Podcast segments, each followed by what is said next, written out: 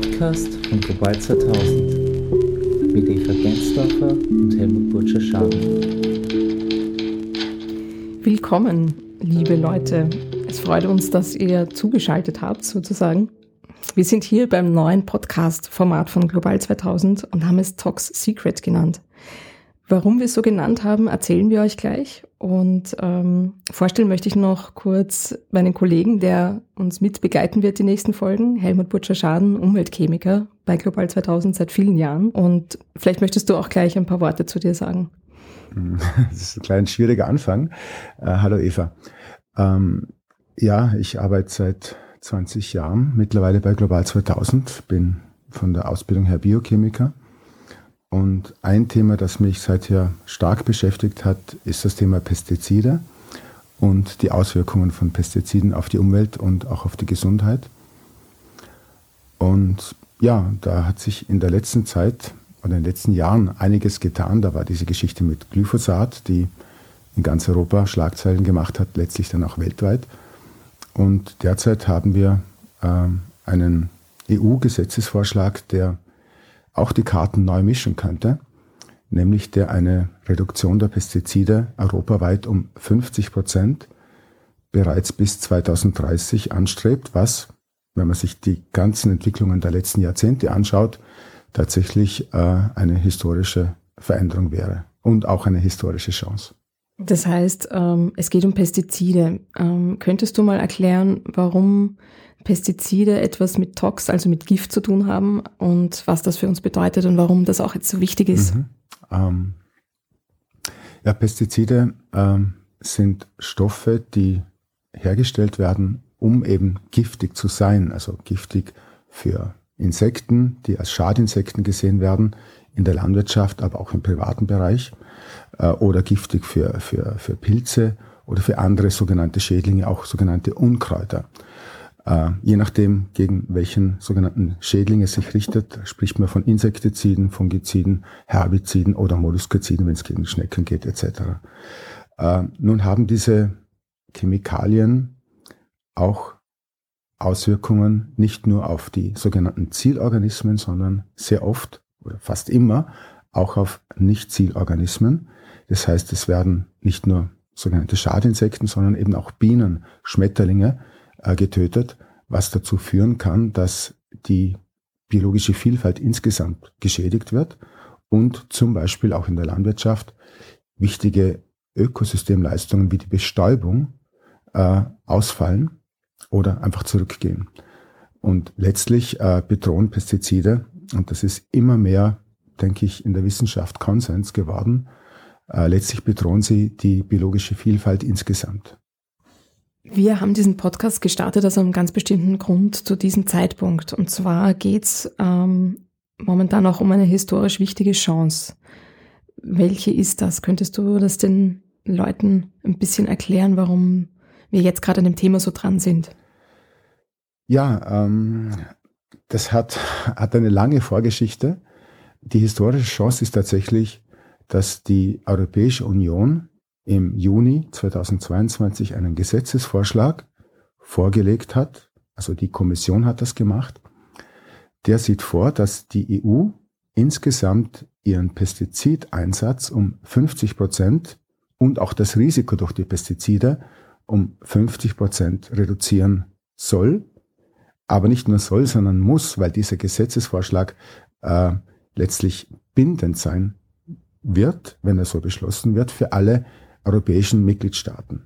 Und das ist tatsächlich eine historische Chance, weil wir in den letzten 30 Jahren, äh, oder es ist sogar schon länger her, gesehen haben, dass es solche Anstrengungen gab in der Europäischen Union. Also bereits äh, das fünfte Umweltaktionsprogramm von 1993, glaube ich, war das, hat bereits eine signifikante Reduktion des Einsatzes von Pestiziden pro Fläche beschlossen gehabt. Also da haben die Agrarminister zusammen äh, und letztlich die gesamte Europäische Union gesagt, wir wollen da was tun, wir sehen Handlungsbedarf, nur passiert ist nichts. Und das ist so weitergegangen. Es gab das sechste Umweltaktionsprogramm. Es gab dann sogar 2009 ein, äh, eine sehr umfassende Gesetzesinitiative, die dann auch beschlossen worden ist, wo sich der Rat, also die, die, der Rat der europäischen Mitgliedstaaten und das Europaparlament mit der Kommission geeinigt haben, wir wollen das Risiko von Pestiziden insgesamt reduzieren. Wir wollen den Einsatz von Pestiziden vor allem auf sensiblen Flächen, das sind Naturschutzgebiete, das sind aber auch Flächen, auf denen Kinder spielen, also Spielplätze, äh, Bereich von Schulen, Sportplätze etc., rund um Krankenhäuser. Also auf all diesen öffentlichen Flächen sollte der Pestizideinsatz so gut es geht reduziert auf Null werden. Und das ist bereits Gesetzeslage. Nur hat es nicht oder hat es nicht funktioniert, ist vielleicht falsch gesagt. Es wurde nicht umgesetzt. Das heißt, äh, mittlerweile wissen wir das durch mehrere Berichte des Europäischen Rechnungshofs, dass eben die Mitgliedstaaten das, was sie beschlossen haben, dann letztlich in ihrer eigenen Kompetenz nicht umgesetzt haben. Möglicherweise auch deswegen, weil die Rechtsgrundlage eine Richtlinie war. Und eine Richtlinie ist zwar bindend, aber sie muss zuerst in nationale äh, Gesetze und dann Maßnahmen umgesetzt werden. Und das ist offenbar nicht ausreichend passiert. Jetzt haben wir einen Vorschlag für eine äh, Verordnung. Und eine Verordnung ist unmittelbar geltendes Recht. Und seit dieser Vorschlag am Tisch liegt, ist er aus meiner Sicht das größte Hoffnungsprojekt auf der einen Seite, das wir haben, also eine historische Chance, wie schon gesagt, und auf der anderen Seite wird es aber massiv attackiert von so vielen zum Teil Stakeholdern, also aus, aus der Industrie, auch aus industrienahen landwirtschaftlichen Interessensverbänden, aber auch aus dem Europaparlament, das sind vor allem äh, Abgeordnete, die in Parteien rechts der Mitte beheimatet sind und auch ganz stark aus den Mitgliedstaaten. Und da sind es vor allem die Mitgliedstaaten des ehemaligen Osteuropas und leider auch Österreich. Wir haben äh, bei Global 2000 immer wieder jetzt auch darauf hingewiesen, dass es Schlupflöcher gibt, die ähm, vor allem auch in Österreich ganz gut ausgenutzt werden in der aktuellen Gesetzeslage. Könntest du da ein bisschen was dazu erzählen, wie das vonstatten geht und warum eigentlich, obwohl Pestizide reduziert werden sollten, trotzdem immer wieder Wege gefunden werden, das doch zu tun? Ähm, ja, äh, da gibt es gerade einen sehr aktuellen Fall. Äh, da geht es um eine Gruppe von Pestiziden, also vielleicht hätte ich das noch dazu sagen sollen. Äh, also Pestizide sind, ähm, sind, werden oft als Pflanzenschutzmittel bezeichnet, obwohl sie, ja, wie wir wissen, im Fall der Herbizide genau dazu gemacht sind, Pflanzen zu töten. Glyphosat ist so ein Beispiel. Es gibt rund 250 chemische Wirkstoffe, also synthetisch-chemische Wirkstoffe, die es fort in dieser Welt noch nicht gegeben hat, die erstmals im 20. Jahrhundert oder vielleicht sogar äh, manche ganz modern im 21. synthetisiert worden sind, um genau diesen Effekt zu haben. Und einige von denen sind in den letzten Jahrzehnten verboten worden, weil festgestellt wurde, die Auswirkungen auf die Gesundheit oder auf die Umwelt sind inakzeptabel. Und dann ist die gesetzliche Voraussetzung für eine Zulassung nicht mehr gegeben. Ein solches Beispiel ist die Gruppe der sogenannten Neonicotinoide. Also vielleicht können sich manche noch erinnern, das hat eine Zeit lang ein, ein sehr, ja, ja, ich glaube, ich bin einer der zehn Österreicherinnen äh, mit Binnen-I, die das können. Und einige Journalisten haben es dann lernen müssen. Also Neonicotinoid ist tatsächlich so ein, wie, äh, wie sagt man da, Fischers Fritz fischt frische Fische, Zungenbrecher. Ähm, tatsächlich sind es aber auch noch Wirkstoffe, chemische, die besonders dramatische Auswirkungen auf die Umwelt hatten weil sie nämlich die Bestäuber äh, ganz massiv bedroht haben. Äh, also Honigbienen, aber auch Wildbienen, Schmetterlinge, also alles, was an Insekten letztlich rumfliegt, wird von Neonicotinoiden getötet. Also sie sind, was die Giftigkeit für Bienen angeht, bis zu 7000 Mal giftiger als das möglicherweise bekannteste Insektizid der allerersten Generation DDT das man so nach dem Weltkrieg in großen Mengen eingesetzt hat, bis es dann aus gutem Grund auch verboten worden ist. Und diese Neonicotinoide wurden 2013, nachdem wir lange auch von Global 2000 aus äh, uns dafür eingesetzt haben, erstmals EU-weit mit einem weitgehenden Teilverbot äh, belegt. Das heißt, viele gefährliche Anwendungen waren dann Geschichte. Und 2018 kam dann ein Totalverbot EU-weit. Das heißt, von da an durften drei besonders gefährliche Neonicotinoide nicht mehr eingesetzt werden, auch nicht in Österreich. Doch was ist passiert? Stichwort Schlupfloch. Die damalige Landwirtschaftsministerin Elisabeth Köstinger hat noch im gleichen Jahr, in dem sie selber das Verbot auf EU-Ebene mitbeschlossen hat, in Österreich das Schlupfloch für eine Ausnahmegenehmigung eröffnet, indem sie auf einen sogenannten Notfallparagraphen im EU-Pestizidgesetz äh, Bezug nimmt und sagt, wir haben eine, Notsituation bei der Zuckerrübe und deswegen dürfen auf 40.000 Hektar österreichische Zuckerrübenanbaufläche weiterhin diese Gifte eingesetzt werden. Wir haben dagegen Rechtsmittel eingelegt. Wir haben dagegen 2019, also als das erstes Mal wirksam war, äh, Beschwerde eingelegt, äh, ist dann irgendwann beim Bundesverwaltungsgericht gelandet und eingestellt worden. Wir haben das 2020 wiederholt. Jetzt aber ist das über Umwegen, und zwar über, über Belgien, zum Europäischen Gerichtshof gekommen und der hat gesagt, unsere Argumentation, die wir auch mit unseren belgischen Kolleginnen geteilt haben, hat dem Recht gegeben und gesagt, diese Form der Notfallzulassung, wie sie Österreich gewährt hat, aber auch Belgien und andere EU-Staaten, ist nicht zulässig. Es gibt ja die Position, dass man sagt, die Landwirtschaft, so wie sie heute funktioniert, geht gar nicht ohne Pestizide. Wie würdest du das beantworten oder was würdest du dem entgegensetzen? Ähm, also zum einen eine ganz einfache Antwort ist, die Biolandwirtschaft zeigt natürlich, dass ohne den Einsatz von synthetischen Pestiziden sehr wohl Landwirtschaft möglich ist und Produktion.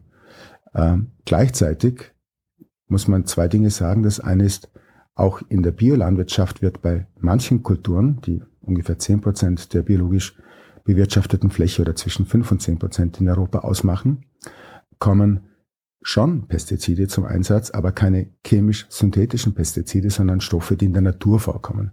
Das können sein Pflanzenöle, das kann sein auch Backpulver, also das durchaus in relevanten Mengen eingesetzt wird. Äh, also Kaliumhydrogencarbonat, äh, Natriumhydrogencarbonat kennt man als äh, Backpulver. Aber auch Stoffe wie Kupfer und Schwefel. Gleichzeitig ähm, haben wir eine konventionelle Landwirtschaft, wo der Einsatz von Pestiziden, also natürlich auch solche, die in der Biolandwirtschaft erlaubt sind, aber vor allem chemisch-synthetische äh, Teil sozusagen ähm, der, der, der Produktionsmethode sind und fix dazugehören, weil einfach weiß, ein, ein Salat, wenn er in Europa gemacht wird, wird zehnmal gespritzt. Erdbeeren gibt's auch Zahlen sieben bis achtmal etc. in dieser kurzen äh, jeweiligen Periode zwischen, äh, also vom, vom Blühen bis zur Ernte. Und wenn man jetzt das von heute auf morgen ändern würde, dann hätte man natürlich Probleme. Das ist aber nichts, was jemand verlangen würde, sondern wir haben ja nicht, erstens nicht von heute auf morgen eine Reduktion von um 50 Prozent und zweitens, wir haben nur eine Pestizidreduktion um 50 Prozent und das bis 2030. Ich denke, das ist absolut machbar, auch in Kombination mit einer zweiten Maßnahme. Das ist nämlich der Ausbau der biologischen Landwirtschaft auf 25 Prozent von derzeit 7 Prozent in der EU. Wir begleiten ja auch jetzt diesen Prozess, der gerade im EU-Parlament ähm, vonstatten geht, mit einer Kampagne. Die haben wir genannt Gift für die Biene, Gift für dich. Beenden wir die toxische Beziehung. Erklär mal den Titel von dieser Kampagne. Ja, ähm, also Gift für die Biene ist klar. Äh, Gift für die biologische Vielfalt, für die Umwelt. Gift für dich hat damit zu tun, dass wir alle als Konsumentinnen diese Pestizidrückstände aufnehmen, über Lebensmittel, äh, auch über andere Wege und dass wir sie äh, im Körper haben und auch ausscheiden. Und da gibt es massenhaft Studien, äh, die das belegen. Und vor allem die Anwenderinnen von den Pestiziden, Bäuerinnen und Bauern sind diejenigen, die am meisten davon abkriegen und die auch, äh, denke ich, das größte Gesundheitsrisiko ertragen. Also das ist das Gift für dich und die toxische Beziehung. Warum ist diese Beziehung so toxisch? Die Beziehung ist toxisch natürlich. Es geht um Gifte, es geht um Gifte, die auch die Landwirtinnen selber äh, bedrohen. Es geht aber auch um ein, eine Abhängigkeit, die den Landwirten ganz wenig Spielraum lässt derzeit für, für alternative Lösungsmöglichkeiten. Eine Abhängigkeit, die dazu geführt hat, dass die Preise für landwirtschaftliche Erzeugnisse ins, ins, ins, ins Bodenlose gesunken sind und zwischen dem, was ein, eine, eine Bäuerin und ein Bauer bekommt für die Produkte, die er erzeugt, und dem, was wir im Supermarkt zahlen, ist eine enorme, ein enormer Unterschied. Und dieses System ist eben ein System, in dem derzeit wir als Gesellschaft insgesamt gefangen sind. Und gleichzeitig ein System, das eben toxisch ist, weil es die Grundlagen der landwirtschaftlichen Produktion und die Grundlagen für unser Leben generell, äh, nämlich Biodiversität, ist ja das, äh, worauf sich unser Leben aufbaut, bedrohen.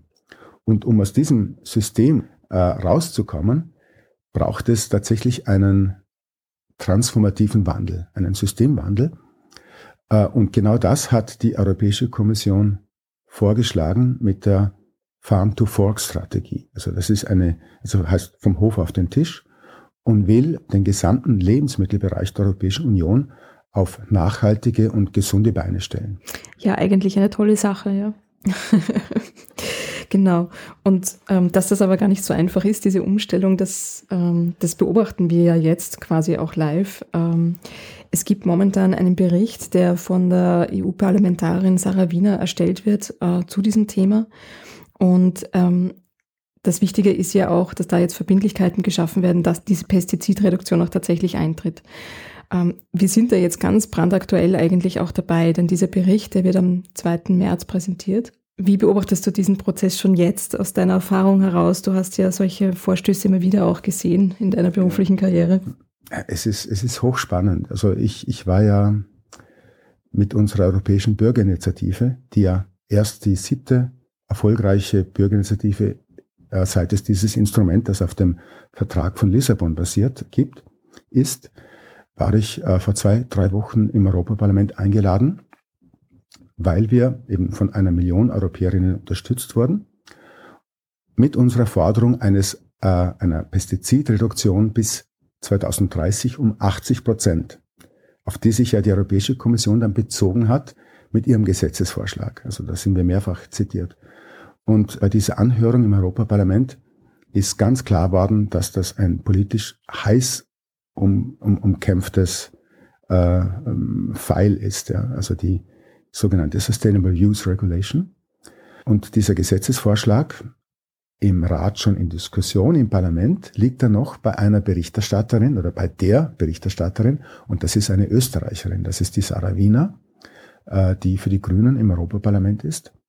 Und die wird diesen Bericht präsentieren mit ihren Änderungsanträgen, wo auch wir NGOs, aber auch andere Stakeholder äh, Vorschläge gemacht haben, was am Kommissionsvorschlag zu verbessern ist. Und diesen äh, Vorschlag wird sie am 2. März im Europaparlament vorstellen. Und dann werden wir sehen, wie die verschiedenen politischen Fraktionen oder einzelnen Mandatare darauf reagieren werden. Also wenn ihr auch jetzt schon aktiv werden wollt, dann unterzeichnet unsere Petition unter www.global2000.at slash Pestizid-Reduktion-Fordern. Es wird bis zum Juli noch interessant. Wir werden das mit weiteren Folgen auch begleiten und freuen uns, wenn ihr wieder reinschaltet. Danke Helmut auch für die Zeit. Es ist ja nicht so einfach, immer wieder so komplexe Themen auf den Punkt zu bringen. Und ich glaube, jetzt kennen wir uns schon ein bisschen besser aus, was da, was da so passieren wird. Und bleibt dran. Danke auch.